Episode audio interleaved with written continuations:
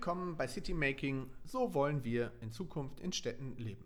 Dem Podcast mit Themen rund um ein Leben in Städten. Mein Name ist Thorsten Kausch. Ich bin selbstständiger Unternehmer und geschäftsführender Gesellschafter der Stadtmanufaktur. Ich spreche hier mit unterschiedlichsten Menschen, die das Leben in Städten durch ihr Tun verändern. Ob gestaltende Stadtplaner und Stadtplanerinnen, kluge Wissenschaftler oder Wissenschaftlerinnen, weitdenkende Vertreter und Vertreterinnen von Unternehmen sowie inspirierende Köpfe, die schon heute einen Beitrag zum Leben in Städten leisten. Ich möchte dabei wissen, welche Veränderungen Sie sehen, welche Trends es gibt, wohin sich das Leben in Zukunft in Städten entwickelt und welche Lösungsideen oder konkrete Antworten es heute und in Zukunft geben wird. Mich interessiert, was Sie antreibt und motiviert. Ich möchte wissen, was Sie machen und welche Ziele Sie damit erreichen wollen. Für sich, aber auch und vor allem für die Menschen in Städten. Und nun freue ich mich auf den nächsten Gesprächspartner.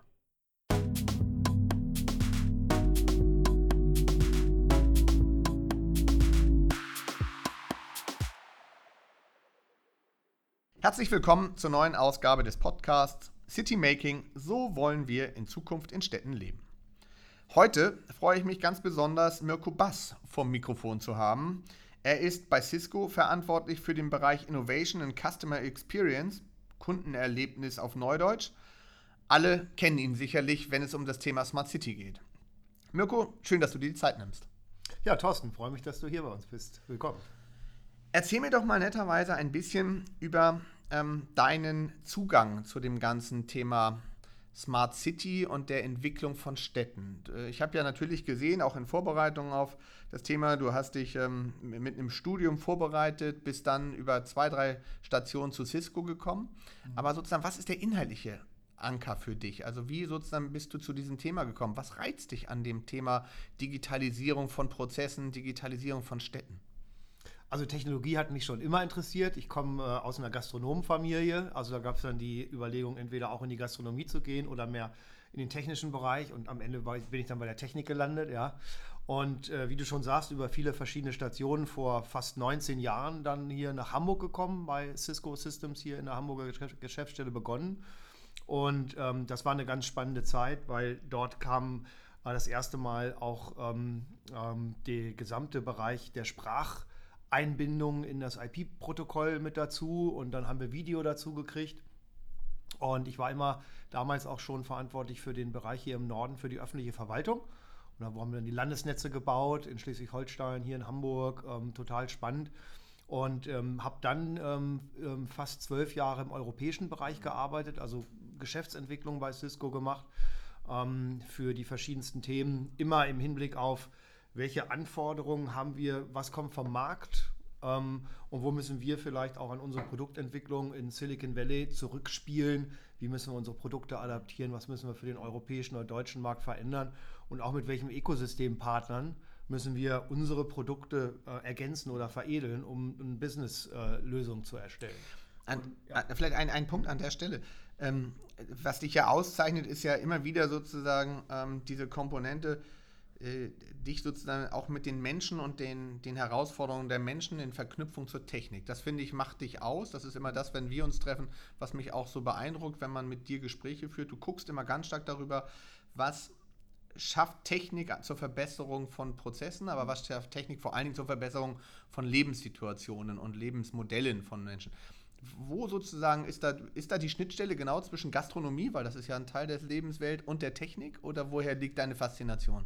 Eigentlich kann man das vielleicht ganz interessant, ich habe so noch gar nicht drüber nachgedacht, ähm, aber ähm, mein Vater hatte ein großes Kaffeehaus in Hameln und da haben sich natürlich auch Menschen, äh, Menschen haben da alleine gesessen oder haben sich getroffen und dann hat er die vielleicht auch manchmal vernetzt und dann haben die sich kennengelernt. Ne? Da sind natürlich sind Stammtische entstanden und so weiter. Mhm.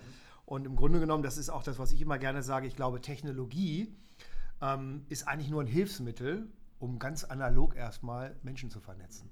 Und wenn die anfangen miteinander zu reden und sich kennenlernen und auch ihre und die unterschiedlichen Fähigkeiten kennenlernen, die jeder hat, dann kann daraus was Neues entstehen. Also so ganz simpel erstmal analog und dann digital und ja, vielleicht ist das irgendwie auch so eine Brücke, ja, ja. genau in die Richtung. Also du hast ja gerade schon gesagt, jetzt knapp 19 Jahre bei Cisco, ja. ähm, ist ja eine wirklich lange Zeit. Ähm, Cisco ist natürlich ein wirklich globales Unternehmen. Du hast gerade beschrieben, dass die Entwicklung im Silicon Valley sitzt und äh, vor dem Hintergrund natürlich auch dort am Puls der Zeit, was die Entwicklung anbetrifft. Äh, ihr habt euch selber auf die Fahne geschrieben, Brücken zu bauen zwischen Menschen und Technik, sage ich mal. Das ist ja sozusagen euer, euer, euer Credo an der Stelle. Ähm, und damit einen Beitrag zur verbesserten Lebenssituation zu schaffen. Welche Bedeutung sozusagen, du hast es gerade beschrieben, ist, hat, hat, dabei die Technik selber? Ist die Technik, manchmal hat man den Eindruck, dass Technik Mittel zum Zweck ist. Oder manchmal hat man aber auch den Eindruck, dass Technik sozusagen alles, alles dominiert. Was ist aus deiner Sicht sozusagen die technische Komponente dabei? Also ich glaube, es ist ein Hilfsmittel und es kommt auf einen selbst an, wie man das einsetzt und wie man damit umgeht. Und ich gehe mal ganz gerne auf die Entstehungsgeschichte zurück von Cisco. Ja, und das ist eine Liebesgeschichte. Im Grunde genommen ist es eine Liebesgeschichte. Es sind zwei Studenten gewesen, also Mann und Frau, die haben in äh, Kalifornien auf, dem, auf einem Campus studiert und die wollten sich in Anführungszeichen Liebesbotschaften schicken. Und aufgrund der unterschiedlichen Protokolle und so ging das nicht. Die saßen in, auf dem großen Campus äh, in verschiedenen Gebäuden und dann haben sie den Multiprotokollrouter erfunden, um sich Liebesnachrichten, also ne, so mhm. ist das eine Liebesgeschichte eigentlich aus der Liebesgeschichte entstanden. Und dann ist letztendlich auf diesen Multiprotokollrouter ist dann ähm, das Verteidigungsministerium aufmerksam geworden und so ist nachher das äh, Internet auch entstanden, das Internetprotokoll. Okay.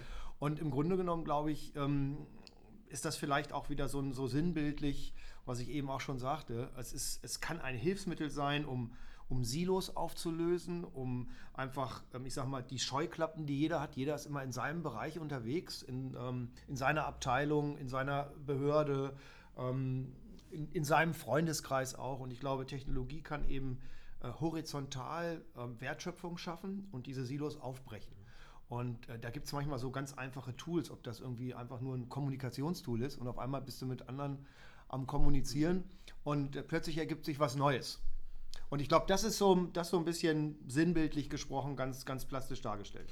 Ist denn sozusagen an der Stelle der Gedankengang, Menschen zu verbinden und aus der Verbindung heraus tatsächlich Neues auch zu entwickeln? Ist das so ein bisschen das, was dich so besonders trägt, weil du ja selber auch ganz stark in Ökosystemen denkst und auch in, in, in dem Zusammenspiel von Menschen denkst? Äh, ist das tatsächlich für dich auch etwas, wo du selber sagst, da finde ich mich auch selber als Person drin wieder, genau in dieser Mittlerrolle? Ja, auf, auf jeden Fall. Und ich, ähm, das ist auch so ein bisschen meine Leidenschaft. Ich einfach sage, ich habe total Interesse, auch in neue Netzwerke zu tauchen. Ja, ähm, ich sehe das an unserer Firma bei Cisco, 74.000 Mitarbeiter. Ähm, wir sind auch genau, auch wir sind auch so starr äh, und nicht schnell genug. Ja, ich sag mal, kann man schon fast mit der öffentlichen Verwaltung vergleichen. Und da weiß dann teilweise auch nicht die Rechte, was die Linke tut. Ja. Ähm, jeder hat seine Ziele in seinen Bereichen und guckt dann nur da drauf. Und ich glaube, wenn du es schaffst, ähm, am besten bunt, so dieses Thema Cross-Pollination, je bunter eigentlich der Mix der Leute ist, Charaktere, Hintergründe, ähm, und du, ich sage immer, sperr einfach zwei, drei Tage die unterschiedlichsten Charaktere in einen Raum zu einem Thema, dann kommt mehr bei raus, als wenn du die Spezialisten zu diesem Thema in einen Raum einsperrst. Äh, das ist ja etwas, was ähm, heutzutage unter dem Stichwort agile Teams gern genommen wird und mhm. auch der Frage, ich glaube, das ist heutzutage sehr modern. Ähm, die Denkweise ähm, ist zwar, glaube ich, viel vorhanden, in der Umsetzung hapert es bei der einen oder anderen Stelle und dieses Aufbrechen von Silos ist, finde ich, auch die Notwendigkeit. Gucken wir mal auf das Thema Smart City konkret. Mhm. Weil das ja sozusagen auch das ist, wo du dich in den letzten Jahren, ja fast Jahrzehnten intensiv mit auseinandergesetzt hast. Ähm, welche, was sozusagen war für dich aus deiner jetzt ja doch ähm, langen, langen Perspektive zurück? Das ist ja ein Thema, was jetzt gerade stark on vogue ist, also was einen starken Hype hat. Man hat den Eindruck, jede Stadt will irgendwie eine Smart City sein, jede hat irgendwie eine digitale Agenda und ähnliches. Was hat auf einmal diesen Veränderungsprozess bewirkt? Weil dass das Thema so als Hype wahrgenommen wird, ist ja kein Thema, es war, war vor zehn Jahren noch gar nicht auf der Agenda. Also was hat aus deiner Perspektive die Entwicklung dahin geführt? Also ähm, wir bei Cisco haben vor neun Jahren angefangen, uns mit diesem Thema zu beschäftigen. Wir nennen das Smart and Connected Communities. Es geht also nicht nur um die Stadt, sondern es geht auch um die Region. Ne? Die vergessen ja, wir ja oft absolut, immer ganz gerne. Ne? Absolut, ne? völlig richtig. Und Gehört genauso dazu. Smart and Connected Communities und wir haben vor neun Jahren begonnen, auf die ähm, Millionenstädte zu schauen, die am Reißbrett praktisch Greenfield neu entwickelt werden. Also gerade in Asien, diese Millionenmetropolen, wo du natürlich praktisch, als wenn du ein neues Haus baust, fängst du erstmal an mit dem Fundament, dann setzt du die Etagen drauf, die werden ausgestattet. Ähm, und äh, das war, da haben wir sehr viel Erfahrung gesammelt. Und jetzt geht es eben auch in diese, wo wir sagen, Brownfield-Engagements, wo die Städte natürlich, und deine Frage, wodurch getrieben? Und ich glaube, ich nehme jetzt hier das iPhone in die Hand, ne, vor, weiß nicht, elf Jahren. Ähm, du hast halt als, als, als, als Bürger, als Kind, als Erwachsener, als Senior, hast du die Möglichkeit, ähm, nachts äh, eine Krankenversicherung abzuschließen. Ja? Ähm, ne, du kannst ja eigentlich alles machen. Ähm, aber mit der Verwaltung zu kommunizieren ähm, oder dich, ich sag mal, in der Stadt damit zu bewegen, das funktioniert einfach irgendwie noch nicht. Und die Erwartungshaltung, glaube ich, die von den Menschen auch äh, dann herangetragen wird an die Städte, wie sie sich weiterentwickeln sollen, ich glaube, die hat einfach dazu geführt, dass sich ähm, jeder Stadtentwickler, jeder Stadtentscheider ähm, auch damit auseinandersetzen muss. Ähm, wie sieht meine Digitalisierungsstrategie aus? Ähm, wie will ich die Menschen dazu mitnehmen? Was bedeutet das für mich? Und im Grunde genommen, also ähm, ich sage immer, ähm, also ich beschäftige mich eigentlich damit, welche Rolle spielt Technologie, um den Menschen einen guten Zugang zu Bildung, äh, zu einem guten Gesundheitswesen, zu Arbeit, ähm, ein äh, gutes Mobilitätskonzept, all diese ganzen Dinge. Und das ist auch alles irgendwie immer vernetzt. Und darüber muss man reden. Und dafür braucht man dann auch Strategien. Du brauchst eine Vision, du brauchst eine Strategie. Und du hast eben ähm, meistens in den, in den Städten oder in den Regionen niemanden, wo diese Verantwortung verortet ist. Die ist vielleicht mal im, im, im Finanzbereich oder im IT-Bereich, aber du hast meistens nicht die übergreifende Steuerung. Ähm, und das ist oftmals dann das Problem. Ne? Da würde ich gerne gleich nochmal äh, in die Tiefe gehen. Was mich ja ähm, immer wieder wundert ist, dass es ja für diesen Begriff einer Smart City überhaupt keinen einheitlichen Definitionsbegriff gibt. Jeder interpretiert ja, ja, aus dem Thema Smart City nach meiner Wahrnehmung was komplett unterschiedliches. Woran liegt das? Warum gibt es sozusagen, und äh, also erstens, woran liegt das? Und zweitens, was ist dein Begriff von einer smarten City? Wie würdest du das sozusagen kurz und komprimiert zusammenfassen? Also ähm, ich habe schon oft gehört, naja, Smart City, wir sind ja schon smart, ne, müssen wir nicht smart werden. Ne, deswegen, ja, und wie du sagst, da gibt es unterschiedlichste Interpretationen. Ähm, für mich bedeutet das einfach, dass ich äh, die neuen Möglichkeiten, die auch Technologien bieten, einfach ähm, in meiner Stadt nutze. Für die Wirtschaft, mit der Wirtschaft, mit den Bürgern, mit der Verwaltung und die eben ähm, intelligent einsetze zum Wohle des Menschen. Heißt und zum Wohle der Stadt. Heißt ja. aber vor dem Hintergrund sozusagen, ähm, kann das sowohl B2B sein, kann B2C sein, kann Public to C sein, was auch immer. Also es gibt da für dich sozusagen keine keine Grenze, sondern unterm Strich geht es um das Zusammenspiel der Kräfte in einer Stadt, wie die auch immer konzipiert sind. Genau, genau. Und da muss eigentlich jeder äh, der Beteiligten, ob das die Stadt ist, die Wirtschaft, die Forschung, die Bürger, jeder muss seinen Teil zu beitragen. Aber ich finde, man muss auch irgendwo einen Rahmen, mhm. einen Rahmen setzen und auch Dinge fördern und auch, naja, eine Vision äh, kreieren. Ne? wenn wir uns noch mal einmal ein bisschen auf der globaleren Ebene äh, mit der Frage stellen, welche Trends sind es? Du hast gerade das iPhone in die Hand genommen und hast gesagt, dieser Wille sozusagen ähm, unmittelbar Entscheidungen treffen zu können, eine Krankenversicherung nachts abschließen zu können, die Technik dahinter zu haben, das zu ermöglichen. Ähm, das ist ein, sicherlich einer der globalen Trends. Welche weiteren Trends siehst du, die dieses Thema zum einen dahin gebracht haben, wo es ist, aber welche, welche Trends sind es, die es auch äh, in der Perspektive nach vorne weitertreiben werden? Also ich glaube, wenn ich jetzt auf Deutschland schaue, gerade mal, glaube ich, ist es im Moment ganz, ganz wichtig, dass wir auch die Region, also den ländlichen Raum stärken.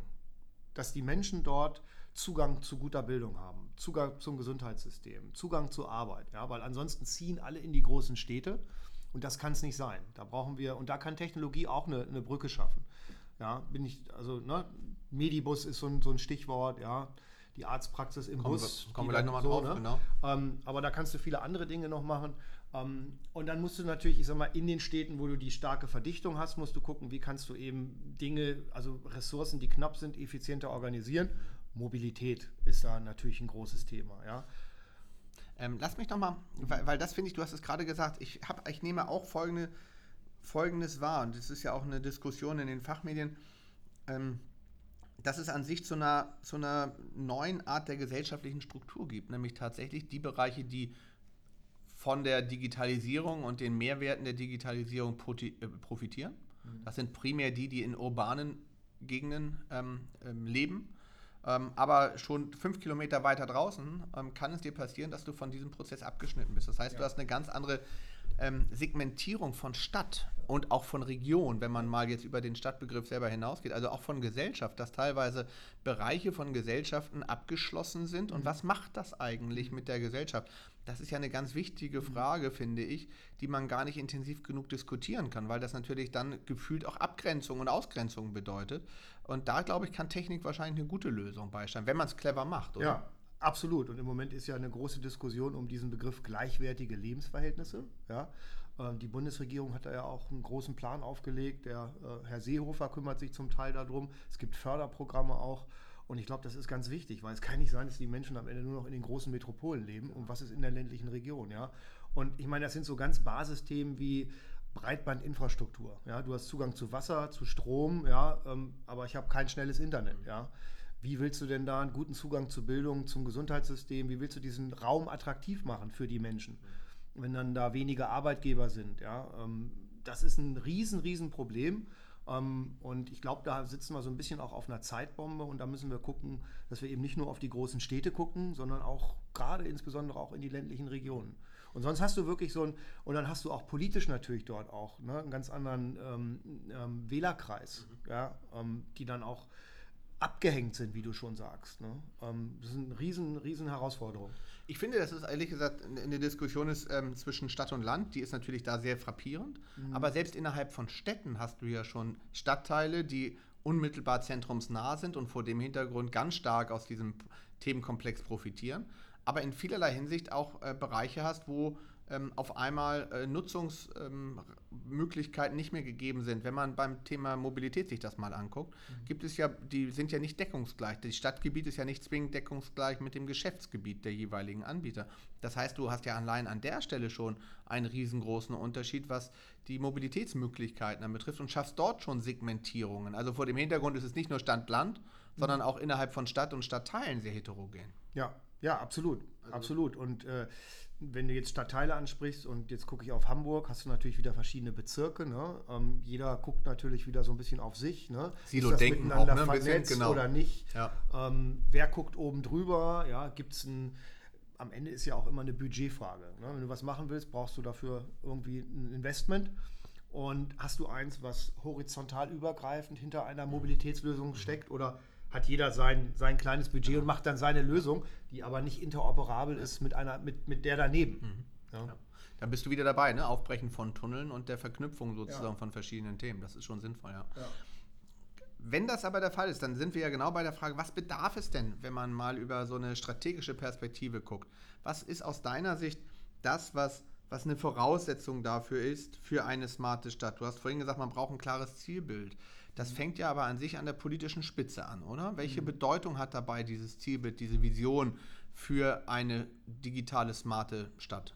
Also ich glaube, du musst es ähm, vom Thema Führung her an der obersten Ebene verankern. Also ein Bürgermeister, ein Landrat, ein Stadtrat muss so ein Thema Digitalisierung als einen Eckpunkt seines, äh, ich sag mal, Programms haben mit einer Vision. Er muss jemanden haben oder ein Team, die auch in der Lage sind, das umzusetzen und dies auch ressortübergreifend steuern können. Steuern können, das ist der steuern, Punkt. Ne? Steuern genau. können. Ja, ne? Und genau. dann ist wieder auch die Frage, ähm, welche, welche Möglichkeiten hat dann so ein, ich sag mal, ähm, Digitalisierungsbüro, was beim Bürgermeister angeordnet, haben die mehr Empfehlungscharakter in die einzelnen Ressorts hinein und dann macht doch wieder jeder, was er will? Oder haben die auch einen, ich sag, haben die Möglichkeiten auch wirklich zu steuern? Da spielt Budget dann natürlich, also ne, Investments ja. auch wieder eine Rolle.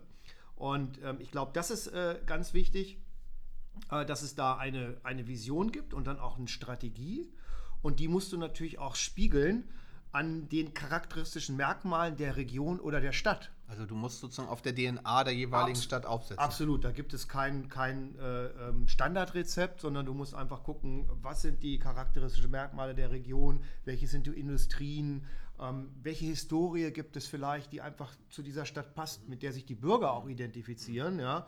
Und ähm, idealerweise machst du Workshops äh, im Vorfeld, um so eine Strategie zu erarbeiten, wo du die Bürger eng mit einbindest, die lokale Wirtschaft, die lokale Forschung ähm, und aber auch Mitarbeiter der Verwaltung. Und ich glaube, und das ist wieder diese, da fängt am Anfang diese analoge Vernetzung der Menschen statt.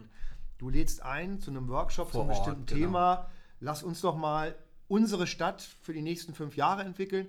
Und dann kommen plötzlich Leute zusammen, ähm, die wissen zwar, dass es den, den anderen Part irgendwo gibt, aber die haben sich noch nie so richtig miteinander beschäftigt. Vielleicht hatten sie keine Zeit oder wollten das auch nicht. Und dann sitzen die zum Thema zusammen, zwei, drei Tage, werden ein bisschen geführt und gelenkt, sollen was ausarbeiten und am Ende erkennen die, Mensch, das war ja richtig super. Hätten wir nicht, hätten wir mal eher miteinander gesprochen, ja. Und auf einmal entwickelt sich da was draus. Und ähm, wenn du dann das Thema Kommunikation noch gut spielst, also kommunizierst in Richtung deiner Verwaltung, in Richtung der Wirtschaft, auch mit den Medien, ähm, ich glaube, dann kannst du so einen Geist entwickeln, wo vielleicht nachher so eine Region oder so eine Stadt dann nachher da auch dahinter steht. Das ist ja etwas, was wir, sage ich mal, jetzt gucke ich mal aus unserer Perspektive, die wir uns tagtäglich mit Zukunft von Stadt im Sinne von Stadtmarketing, von Identität beschäftigen, ja auch erleben. Wir erleben ganz häufig, dass wenn wir solche Workshops aus der Perspektive machen, was ist eigentlich die DNA, was ist die Identität einer solchen Stadt, dass da Leute auf einmal zusammenkommen, die jahrelang nebeneinander existiert haben, aber tatsächlich bisher kaum miteinander gesprochen haben. Und das ist ja wirklich, je, also auch unabhängig von der Größe der Stadt, teilweise sehr beachtlich, ob es nun bei, in einer 50.000er Stadt ist oder in einer Stadt mit zwei Millionen. Du hast Situationen, wo sich wirklich Leute nicht miteinander beschäftigen und sich auch noch nie irgendwo begegnet sind. Das finde ich faszinierend. Und ich glaube, genau da kann natürlich so eine Idee oder eine, eine klare Vision auch zu beitragen, das dann auch gemeinsam zu entwickeln. Welche Rolle haben Ziele in dem Kontext? Du sprachst über Strategie. Ähm, wie wichtig ist sozusagen das von vornherein mit konkreten Zielen zu verbinden, auch aus der politischen Perspektive, für das Operationalisieren im weiteren Prozedere und im selben Atemzug die Frage, welche, wie kommt man zu solchen Zielen? Also ich glaube, das ist auch wieder DNA der Stadt, der Region. Wo sind wir heute? Wo wollen wir hin? Was sind so die Trends? Und ich glaube, ähm, es ist auch, man ist gut beraten, wenn man auch die Ziele gemeinsam entwickelt und die gar nicht unbedingt schon vorher vorgibt, sondern selbst drauf kommen lassen. Und ich glaube, eine Sache ist noch entscheidend: Man muss sich, man muss es erreichen, dass diejenigen, die da zusammenkommen und ich sag mal die, ja, die Strategie der Zukunft entwickeln, dass sie sich auf Augenhöhe begegnen. Das habe ich also auch immer wieder festgestellt, weil du hast dann diejenigen, die dann teilnehmen müssen, eigentlich gar nicht wollen und dann nur blockieren. Und denen musst du auch ähm, die Tür in der Art öffnen, dass du sagst, du hast am Ende auch einen Gewinn davon, wenn du hier auf Augenhöhe mit den anderen ähm, arbeitest und wir können dann was Neues schaffen. Hier für, für uns, für unsere Stadt, für unsere Region, für, die Ki für deine Kinder, für die Kinder deiner Kinder. Ja? Und ich glaube, das ist auch nochmal ganz wichtig. Und ich würde die Ziele gar nicht vorgeben, sondern ich würde die Ziele, die würde ich ähm, Erarbeiten. erarbeiten. Genau. Weil das sind dann die gemeinsamen Ziele. Voraussetzung ist aber an der Stelle, ich finde das ja völlig richtig, Voraussetzung ist aber an der Stelle, dass du halt genau so eine Offenheit halt ha- Offenheit auch wirklich hast, auch seitens der politisch Handelnden, ähm, sich in die eigene Agenda sowohl innerhalb der Verwaltung als auch als politischer Kopf hineinreden zu lassen und sozusagen bei den Zielen. Erlebst du diese Offenheit auch bei politischen Entscheidungsträgern? Du bist ja nun auch viel in dem Umfeld unterwegs. Also ich glaube, wir erleben da gerade einen Wandel, weil ähm, wir haben Generationswechsel. Wenn ich an einige Bürgermeister denke hier in Deutschland, äh, die werden immer jünger. Und die gehen eben auch mit diesem neuen, ganz neuen Habitus äh, daran. Eben nicht so diese strikte, starke Vorgabe, sondern wir entwickeln gemeinsam. Es gibt zwar ein paar Leitlinien, ne, es gibt ein politisches Programm, dafür ist man gewählt worden. Das muss ich natürlich erfüllen, aber ähm, es ist eher auf Kooperation aufge ausgelegt. Hingegen aus meiner, das ist meine persönliche Sicht, die, ich sag mal, eine ältere Generation von, von, von Bürgermeistern oder Stadtentscheidern doch sehr hierarchisch und sehr, naja, diesem, wie soll ich sagen, der Traum eines jeden Beamten ist es, hinterm Schalter zu stehen. Und der Albtraum äh, jedes, nee, der, der, der, der Traum jedes Deutschen ist es, hinterm Schalter zu stehen und der Albtraum vorm Schalter zu stehen. Ich glaube, das kennt jeder. Genau. Ist so. Was sind vor dem Hintergrund dann ähm, die größten Fehler tatsächlich, die du erlebt hast auf die, so einem Prozess? Und woran scheitern manchmal auch solche, vielleicht ja positiv angefangenen Prozesse? Also es gibt, glaube ich, den, den, den einen Fall, wo du einfach nur top-down sagst, so machen wir es jetzt, ja, und ähm, dann muss das ausgeführt werden, obwohl man es eigentlich vorher gar nicht in einem Sparring mit den Beteiligten, die es umsetzen müssen, ausprobiert hat. Ich glaube, das ist halt äh, ein großer Fehler. Ähm, also natürlich wieder alle einbinden. Ähm, wenn du jetzt über Technologie sprichst, glaube ich, ist es auch ein Fehler, dass man ähm, sagt, okay, Ähm, also ne, ich Natürlich arbeite ich für Cisco, ja, und wir freuen uns natürlich, wenn wir da beratend tätig sind, aber du darfst dich nicht äh, alleine nur mit einem Technologieunternehmen da reinwagen. Ja, das geht nicht. Sondern du musst natürlich auch die speziellen Belange der Stadt und der Region irgendwo da integrieren. Also du musst eigentlich so ein, ich glaube, du musst einfach so einen so so, so ein Mix finden, dich in der Mitte finden. Wir hatten es schon angesprochen, die DNA der Stadt irgendwo mit integrieren, ähm, um nicht diese Fehler zu machen. Entweder dieses Reallabor zu sein und nur zu testen. Ja? Ähm, ich glaube, wir sind in Deutschland sind das Land der Pilotprojekte. Ja? Weil wir sind ganz toll da drin, Pilotprojekte zu machen, aber wir schaffen es nicht, die zu verstetigen. Ja, aber wir machen hier ein Pilot und dann ist es natürlich, dann werden Fotos gemacht und dann gibt es einen, einen, tollen Pressebericht und wir probieren dieses oder jenes. Ob das ein, äh, in Deutschland machen wir, glaube ich, irgendwie 20 Projekte zum Thema autonomes vernetztes Fahren. Ja, und, so jeder, Eindruck, und jeder, jede Stadt und jedes jeder Land will das erfunden haben. Thema jeder genau. will das erfunden haben. Jetzt könnte ich mich ja eigentlich zusammentun und könnte sagen, Mensch, ich nehme mal die Projekte und ich vernetze die mal alle, dann können die voneinander lernen und dann muss nicht jeder wieder in die gleiche Falle tappen oder, oder äh, nicht das Rad nochmal irgendwie selber neu erfinden. Passiert aber nicht. Passiert aber nicht. Ne? Und ich glaube, da kann man auch ähm, dieses, ähm, dieses Austauschen und sich stärker mit anderen vernetzen auf Augenhöhe begegnen, ohne immer gleich einen Wettbewerb zu sehen. Ich glaube, das ist auch immer ganz entscheidend.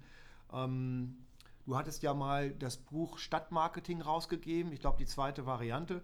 Und da hatte ich ja auch mal ähm, gesagt, dass was mich immer gestört hat, war, na, jetzt auf Hamburg geguckt, es gibt Hamburg oder Berlin. Mhm. Die Startups. Wettbewerbsszene, ne? Ja, ja, genau, genau, die Startups fahren ja. schon hin und her, die Wirtschaft macht es auch, aber die Politik sagt, wo ist der Ansiedlungserfolg? Ja. Und warum nehme ich denn nicht, ich meine, ich fahre mit dem ICE anderthalb Stunden, warum nehme ich nicht das Beste auf Berlin und Hamburg für den Norden? Mhm. Oder, oder, ne? Und binde die Projekte zusammen irgendwie für Deutschland. Ne? Und das würde ich mir eben auch wünschen, wenn ich so in Richtung Metropolregion denke. Also ähm, so eine Stadt wie Dortmund und dann Metropolregion Dortmund, ähm, ähm, na klar will der Dortmunder Bürgermeister, dass die Ansiedlung in Dortmund ist, aber was ist mit denen so? Und wenn die, wenn die eigentlich smarter und cleverer sein würden, dann würden sie gucken, und ich meine, die sprechen natürlich auch, wie können sie die ganze Region entwickeln, weil am Ende haben alle was davon. Ja. Es ist natürlich auch da gilt das Gleiche, dass du natürlich vor allen Dingen die Region die Grenzen sind ja nur für die vermeintlichen Verwaltungsakteure und die politisch Handelnden von Relevanz. Ja der vermeintliche Bewohner nimmt ja die Fragestellung der Grenze, wohne ich jetzt innerhalb oder außerhalb einer Stadtgrenze gar nicht wahr. Dem mhm. ist das unter dem Strich ja egal. Ihn interessieren ja ganz andere Facetten. Ähm, und das macht es, glaube ich, auch aus. Ähm, welche Rolle spielt vielleicht der Teil noch als Abschluss zu dem Themenkomplex ähm, äh, Entwicklung einer Smart City Strategie? Welche Rolle spielt ein Ökosystem auf mhm. dem Weg? Du hast das vorhin kurz angedeutet. Mhm. das Mitnehmen von Bürgern, das Zusammenführen von Menschen ähm, daraus äh, ist ja auch wahrscheinlich kein einmaliges Zusammenführen, sondern das Optimale wird ja wahrscheinlich sein, zu versuchen, ein Ökosystem zu bilden, was sich nachher gegenseitig stützt. Es gibt ja so auch Texte von, äh, von Entscheidern, wenigstens in diversen Städten, die gerne über ein Kartell der gut und positiv übereinander Sprechenden sind, also die die gleiche Intention verfolgen, Themen voranzutreiben. Mhm. Welche Rolle nimmt das aus deiner Sicht ein? Ich glaube, das ist absolut entscheidend, ähm, dass ich eben ähm, entsprechend der Region versuche, die Wertschöpfung natürlich auch dort zu halten. Ja, ähm, dass ich natürlich gucke, welches, sind die lokal, welches ist die lokale Industrie, wo sind die Gründer, ja, wo sind diejenigen mit den guten Ideen, die ich natürlich auch versuchen möchte, dort irgendwo zu halten. Ähm, und dieses Ökosystem muss ich natürlich, das muss ich bauen. Dann habe ich vielleicht eine Dependance von einer größeren Firma, die dort eine Niederlassung hat, ja. Und dieses Ökosystem muss ich entfachen und die muss ich natürlich auch hinter so eine Vision und eine Strategie für die nächsten, ich sage mal jetzt mal, fünf Jahre stellen. Die muss ich zusammenrufen, da muss ich ähm, identifizieren, welche sind die, die, die, die entscheidenden Personen, die Interesse haben, Lust haben, da auch mitzumachen.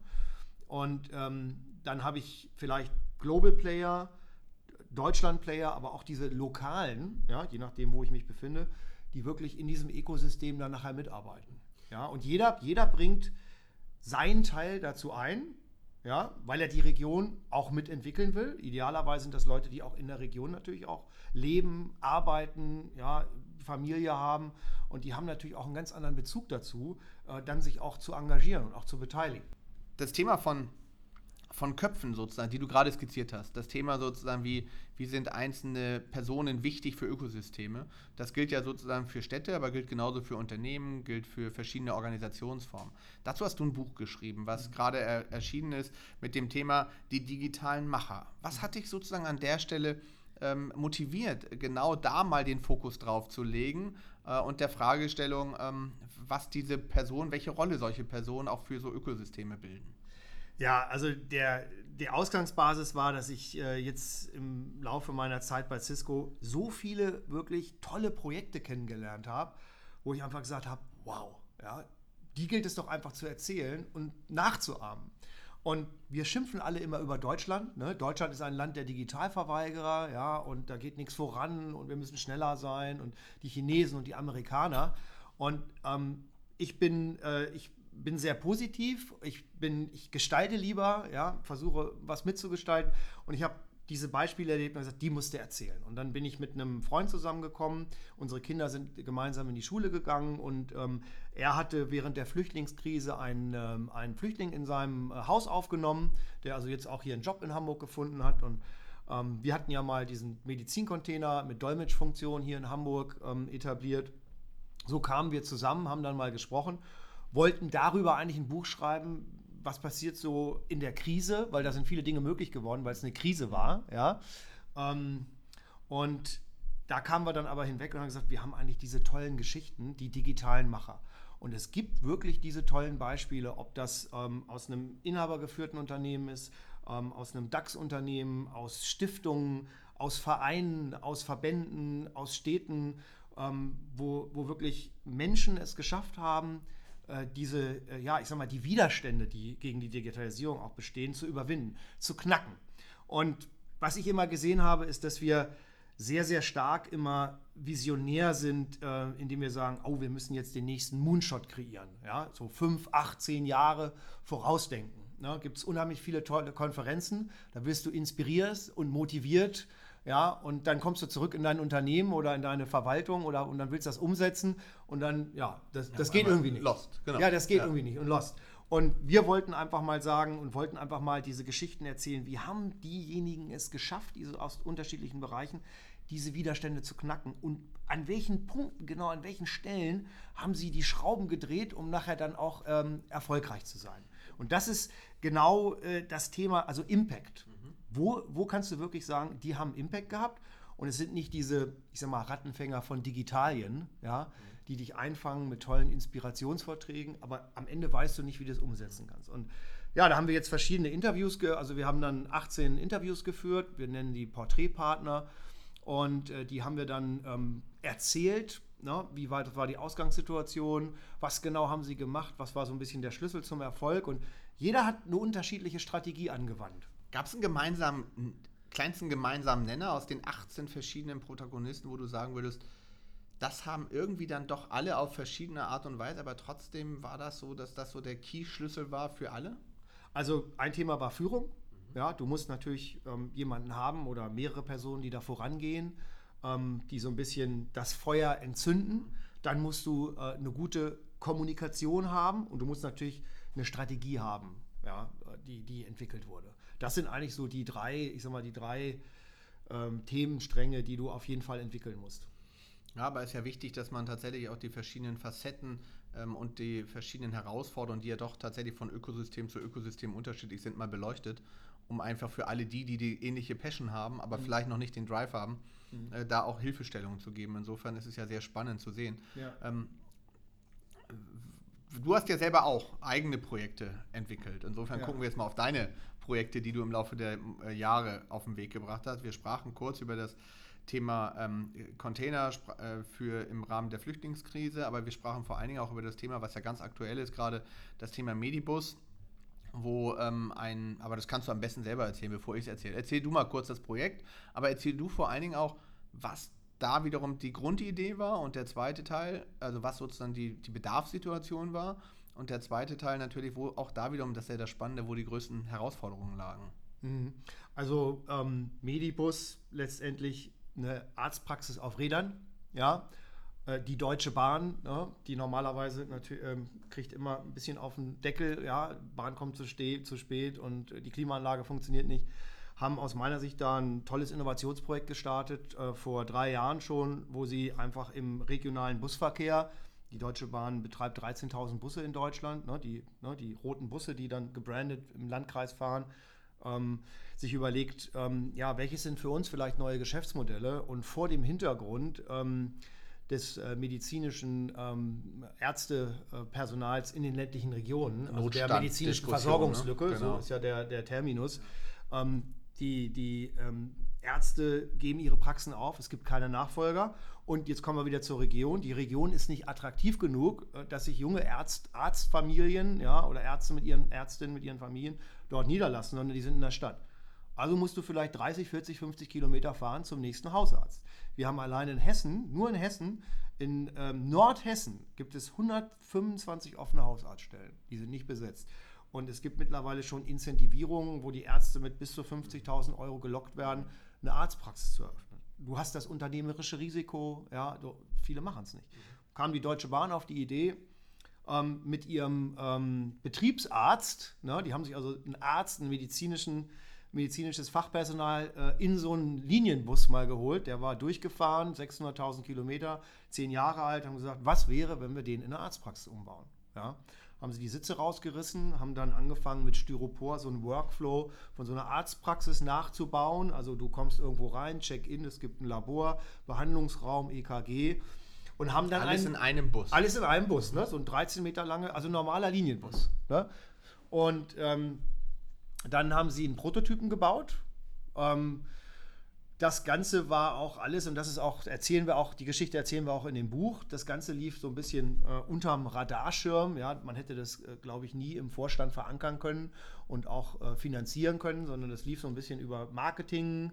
Ähm, und es waren viele leidenschaftlich begeistert. Und dann hat man eben diesen Bus umgebaut und ähm, der Prototyp äh, war dann, ähm, wurde dann vorgestellt auch auf dem Deutschen Ärztetag, fand dann fand Anklang. Und dann kam eben äh, die Flüchtlingskrise, ja, und dann wurde dieser Bus eingesetzt ähm, ähm, mit Ärzten der Charité in Berlin, um zu impfen, um Flüchtlinge zu impfen.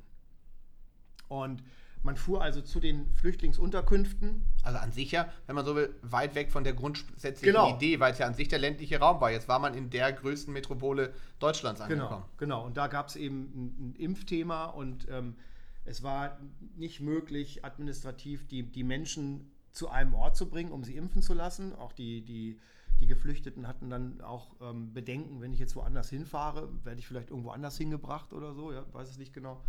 Und äh, deswegen hat man gesagt, man fährt zu ihnen mit diesem Bus. Die Charité hatte dann die Idee und die Deutsche Bahn hatte den Bus ja schon fertig. Also es war dann ein Impfbus sozusagen. Ähm, und da ging es dann darum, ähm, natürlich auch ähm, Dolmetscher zur Verfügung zu stellen. Und wir hatten eben, ähm, und da kommen wir wieder zurück auf das eine Thema mit dem Medizincontainer in Hamburg, hatten wir mit einer Firma aus unserem Ökosystem, aus Österreich, die haben 750 Dolmetscher die auf Knopfdruck in zwei Minuten 50 Sprachen anbieten, per Video. Also du hast so einen 17-Zoll-Monitor mit einer Kamera oben drauf, äh, guter Sound, gutes Video und du hast dann so einen Touchscreen und fährst äh, über 50 Sprachen, drückst dann auf Arabisch und in zwei Minuten ist der Arabisch-Deutsch, Deutsch-Arabisch-Dolmetscher da. Simultan. Simultan, ja. genau. Und der Arzt kann dann eben praktisch in der Dreierkonferenz dann ähm, ne, das wird dann eben entsprechend übersetzt und so kann dann praktisch äh, diese Kommunikation auch stattfinden. Die Ärzte müssen ja eine Diagnose stellen und das kannst du nur, wenn du mit dem Patienten auch redest. Und genauso beim Impfen musst du natürlich auch ähm, gewisse Dinge fragen. Ne? Wenn du impfst, gibt es irgendwelche Vorerkrankungen und, und Papiere müssen gemeinsam ausgefüllt werden und so weiter. Ja, und das war dann ein großer Erfolg. Wir haben das eben, wir haben diesen Bus eben dann auch vernetzt. Der, wir haben die Möglichkeit eben auch mobil natürlich zu vernetzen ähm, sicher zu vernetzen mit der entsprechenden sehr guten Qualität für bestes Bild und besten Ton. Nicht verpixelt, nicht abgehackt oder so. Da stellen wir Ende zu Ende eine, eine gute Qualität sicher. Und das war dann ein absoluter Erfolg, ging auch durch die Medien. Ich war gerade ausgezeichnet worden, wenn ich richtig weiß. Ne?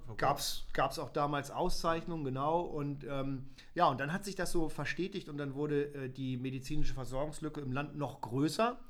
Und dann wurde die Kassenärztliche Vereinigung in Hessen darauf aufmerksam und die haben dann selber ein Projekt gestartet und da fährt jetzt seit letzten Jahr im Sommer der Medibus äh, durch Nordhessen.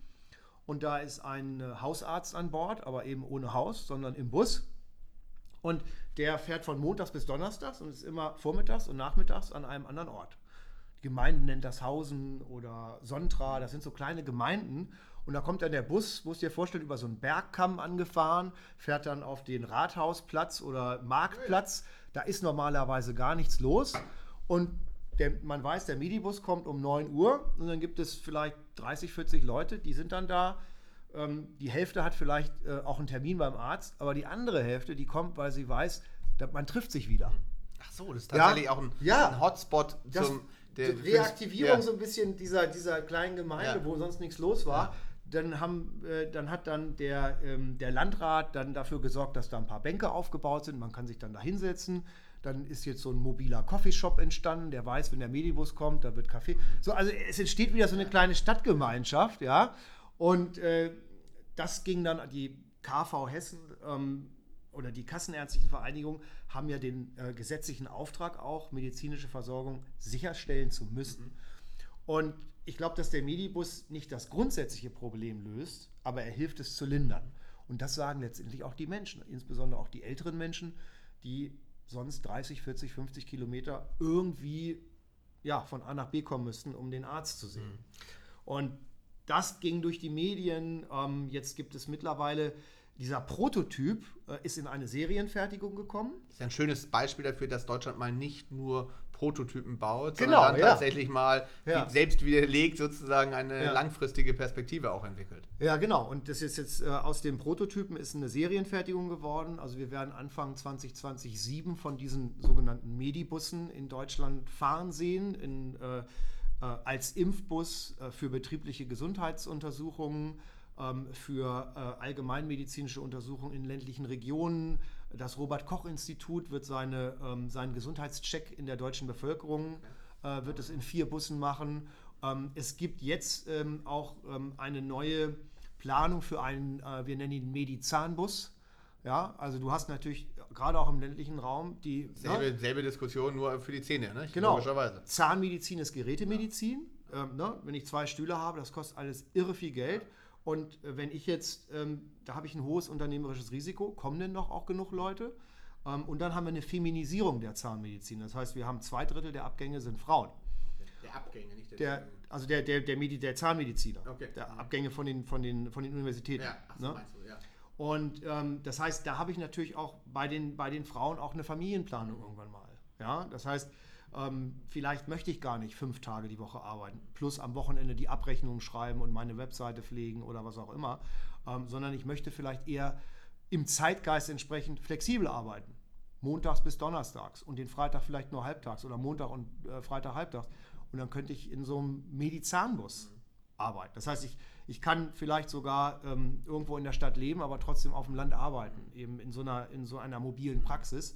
Und ähm, wir haben jetzt schon die, die ersten Entwicklungen, wo es auch möglich ist, bis zu zwei Zahnarztstühle dann in so einem normalen, ne, wie man den kennt, Linienbus unterzubringen. Ne? Also ganz, ganz interessante Entwicklung. Das kann ich natürlich auch weiterdenken äh, äh, in Richtung ähm, mobiler Bankschalter. Ja, das kann ich denken in Richtung Rechtsberatung, so gerade so im ländlichen Raum, wo eben ne, die Sparkassenfilialen schließen, die Arztpraxen schließen. Ähm, und wenn man eine Chance findet, das irgendwie aufzubrechen und aufzulösen, ähm, mit Hilfe von Technologie, ja, die dann einfach unterstützend wirkt. Und im Fall des Medibusses ist es eben so, das habe ich jetzt, äh, das wollte ich noch kurz sagen, haben wir die Chance auch dadurch, dass wir eine, ähm, eine, eine Vernetzung haben, haben wir die Möglichkeit dort, dem Allgemeinmediziner zum Beispiel Fachmediziner hinzuzuschalten. Also ob das ein Dermatologe ist oder ein Urologe von der nächsten Universitätsklinik. Das heißt, äh, Telemedizin ist sozusagen schon mit Integriert, eingebaut. ist integrierter Bestandteil Genau. sozusagen dessen. Ja. Ja. Ein spannendes Projekt. Was Ja. sind sozusagen aus deiner Sicht ähm, die größten, was war auch an der Stelle, würde mich nochmal interessieren, was waren sozusagen die, die kritischen Erfolgsfaktoren dabei? Du hast gesagt, dass das nie zum Durchbruch gekommen wäre im Rahmen der Deutschen Bahn, wenn es sozusagen erstmal eine Entscheidungsvorlage für den Vorstand gegeben hätte und man hätte dann darüber diskutieren müssen, in welchem Etat hätte das gelegen und ist das wirklich passend zum Innovationsprojekt und was auch immer. Was sind so für dich da so die erfolgskritischen Punkte gewesen und was waren so die Lerneffekte daraus? entscheidend war, dass es ein sehr innovatives Team bei der, das ist die Tochtergesellschaft DB Regio gibt, die sich eben damit beschäftigt haben, ähm, in einer Vorausschau, welche sind die, die neuen Geschäftsmodelle auch für uns für die Zukunft. Ne? Also ähm, die sagen, sie kommen mit dem Kunden schon in Kontakt ähm, als kleines Kind. Mhm. Und das kleine Kind morgens mit dem Bus zur Schule fährt. Aber was ist so der gesamte Lebenszyklus auch und medizinische Versorgung? spielt natürlich bei der Bahn gar keine Rolle. Das ist ja nicht deren Geschäftsmodell. Die sollen Menschen von A nach B transportieren oder, vielleicht, oder Güter vielleicht auch noch. Ne? Und den Mut zu haben, den Betriebsarzt zu kontaktieren und mal zu überlegen, ob man als Deutsche Bahn äh, einen Bus in eine Arztpraxis umbaut und das nachher als Servicemodell anbietet für eine kassenärztliche Vereinigung, für Zahnmediziner. Ich glaube, diesen Mut zu haben, äh, das ist schon bezeichnend.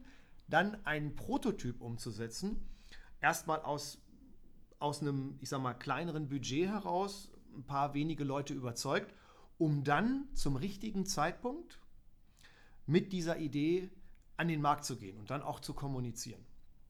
Ich glaube, das waren die kritischen Erfolgsfaktoren. Und ähm, dann auch dort wieder das Ökosystem zu bauen, ähm, wo wir als Cisco mit dazu kamen, eine Firma, die Telemedizin anbietet, ähm, äh, dann einen Bushersteller zu haben, der auch ähm, wirklich diesen Medibus jetzt vom Chassis her ganz neu geplant hat in dieser Serienfertigung. Also dieses starke Ökosystem.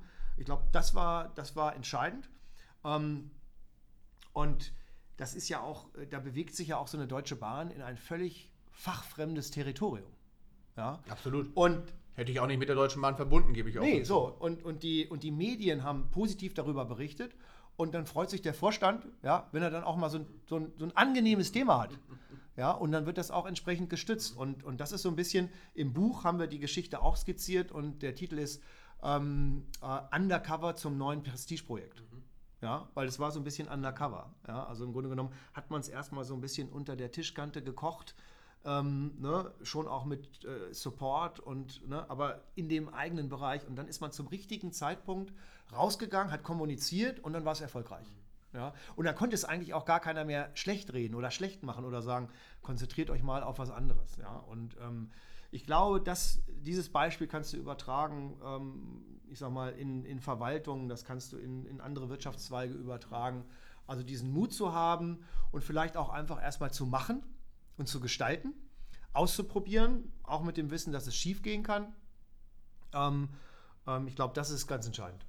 Ich finde, das ist ein wunderbares Beispiel, auch in der Art und Weise, wenn es äh, eine, eine Vorstellungskraft bedarf für ähm, die Zuhörer, was du als Mensch sozusagen selber bewegen kannst, auch im Sinne von Ökosystemen auf der einen Seite, aber du ähm, auch mit deinem eigenen Handeln als ähm, äh, in diesem Thema wirklich passionierter, völlig überzeugter Akteur, ja. dann finde ich, ist es ein exzellentes Beispiel zu sehen, was das für Kräfte bietet. Insofern Absolut. Ein, to ein toller Abschluss, finde ich, ganz, ganz großartig. Ja. Ich sage dir herzlichen Dank für deine Zeit. Ähm, drück dir die Daumen, dass du noch viele solcher weiteren Projekte auf den Weg bringen kannst. Und äh, ich denke, auch was das Buch anbetrifft, lohnt sich mal reinzustöbern, um nicht zu sagen, es sich dezidiert anzugucken. Schönen Dank für deine Zeit. Ja, danke dir, Thorsten, dass du da warst. Tschüss.